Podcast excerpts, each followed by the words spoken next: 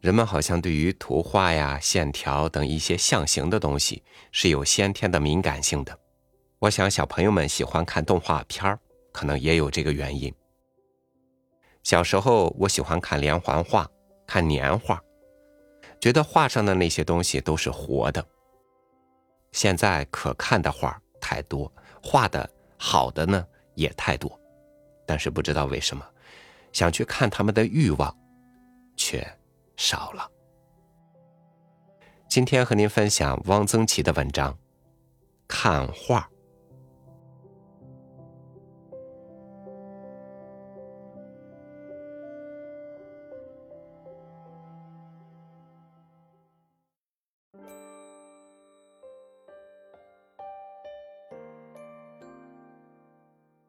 上中学的时候，每天放学回家，一路上只要有可以看看的画，我都要走过去看看。中市口街东有一个画画的，叫张长之，年纪不大，才二十多岁，是个小胖子。小胖子很聪明，他没有学过画，他画画是看会的。画册、画报、裱画店里挂着的画，他看了一会儿就能默记在心，被临出来大致不差。他的画不中不西，用色很鲜明，所以有人愿意买。他什么都画，人物、花卉、灵毛、草虫都画，只是不画山水。他不只是临摹，有时也创作。有一次，他画了一个斗方，画一颗芭蕉，一只五彩大公鸡挂在他的画室里。他的画室是敞开的。这张画只能自己画着玩玩，买是不会有人买的。谁家会在家里挂一张鸡巴图呢？他擅长的画体叫做断简残篇。一条旧碑帖的拓片，半张烧糊一角的宋版书的残页，一个裂了缝的扇面，一方端瑶斋的印谱，七拼八凑构成一个画面。画法近似影拓，但是影拓一般不画这种破破烂烂的东西。他画的很逼真，乍看像是剪贴在纸上的。这种画好像很雅，而且这种画只有他画，所以有人买。这个家伙写信不贴邮票，信封上的邮票是他自己画的。有一阵子。他每天骑了一匹大马，在城里兜一圈，呱嗒呱嗒，神气的很。这马是一个营长的。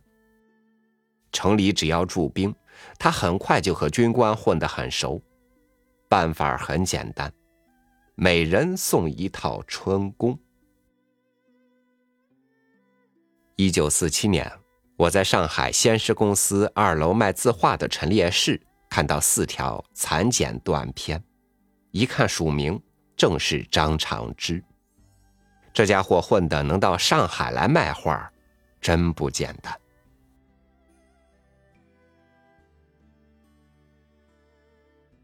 北京里街东有一个专门画像的画工，此人名叫管佑平。走进他的画室。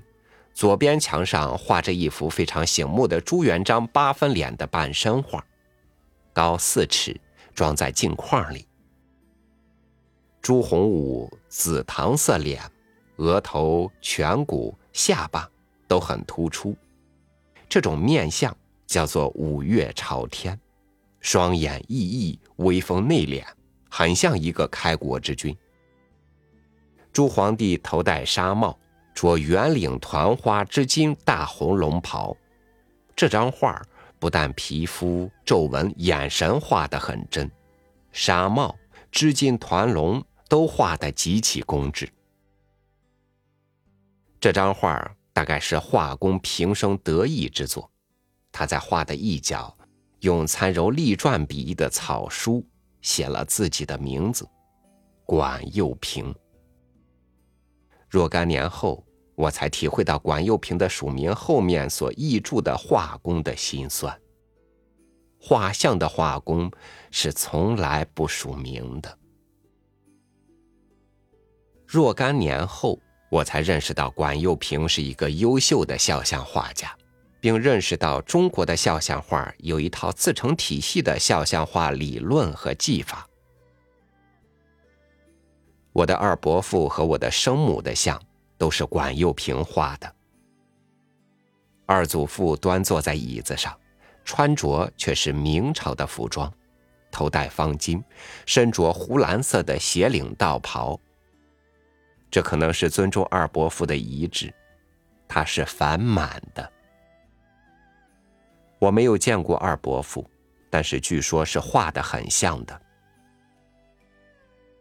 我母亲去世时，我才三岁，记不得她的样子，但我相信也是画的很像的。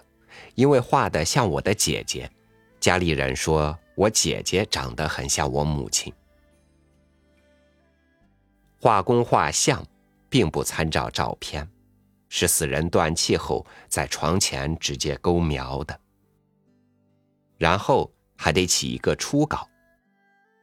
初稿只画出颜面，画在熟宣纸上，上面蒙了一张单宣，剪出一个椭圆形的洞。像主的面形从椭圆形的洞里露出，要请亲人家属来审查提意见。胖了、瘦了，颧骨太高了，眉毛离得远了，管幼平按照这些意见修改之后，再请亲属看过，如无意见即可完稿，然后再画衣服。画像是要讲价的。讲的不是工钱，而是用多少朱砂、多少石绿、贴多少金箔。为了给我的二伯母画像，管幼平到我家里和我的父亲谈了几次，所以我知道这些手续。管幼平的生意是很好的，因为他画人很像，全县第一。这是一个谦恭谨慎的人。说话小声，走路低头。出北门有一家卖画的，因为要下一个坡，而且这家的门总是关着，我没有进去看过。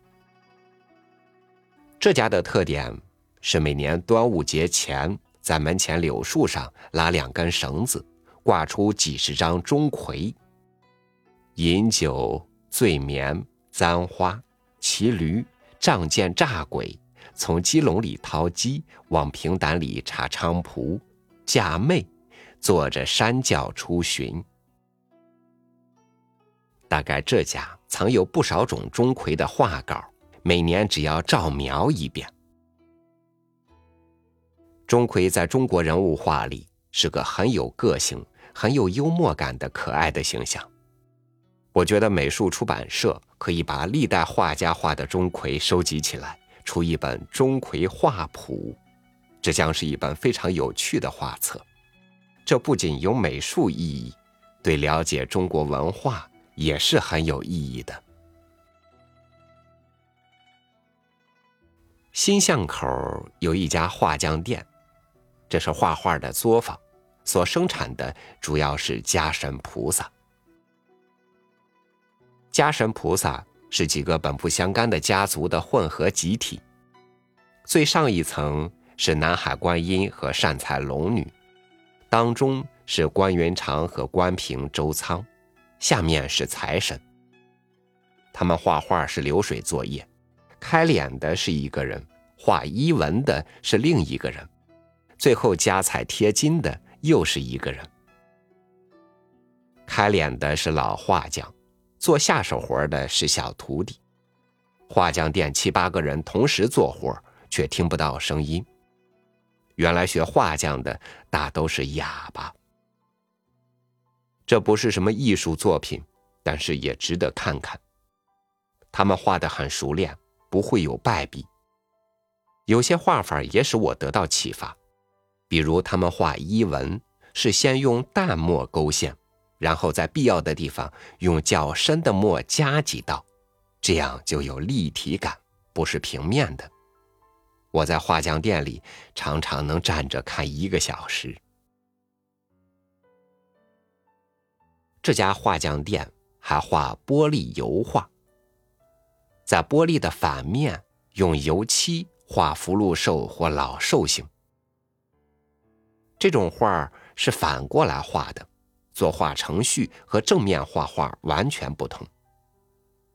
比如画脸，是先画眉眼五官，后涂肉色；衣服先画图案，后涂底子。这种玻璃油画是做插屏用的。我们县里有几家裱画店，我每一家都要走进去看看，但所裱的画很少好的。人家有古一点的好画，都送到苏州去裱，本地裱工不行。只有一次在北市口的裱画店里。看到一幅王陶民写的八尺长的对子，给我留下深刻的印象。我认为王陶民是我们县的第一画家。他的字也很有特点，我到现在还说不准他的字的来源。有章草，又有王铎、倪瓒。他用册封写那样大的草书对联，这种风格。我还没有见过。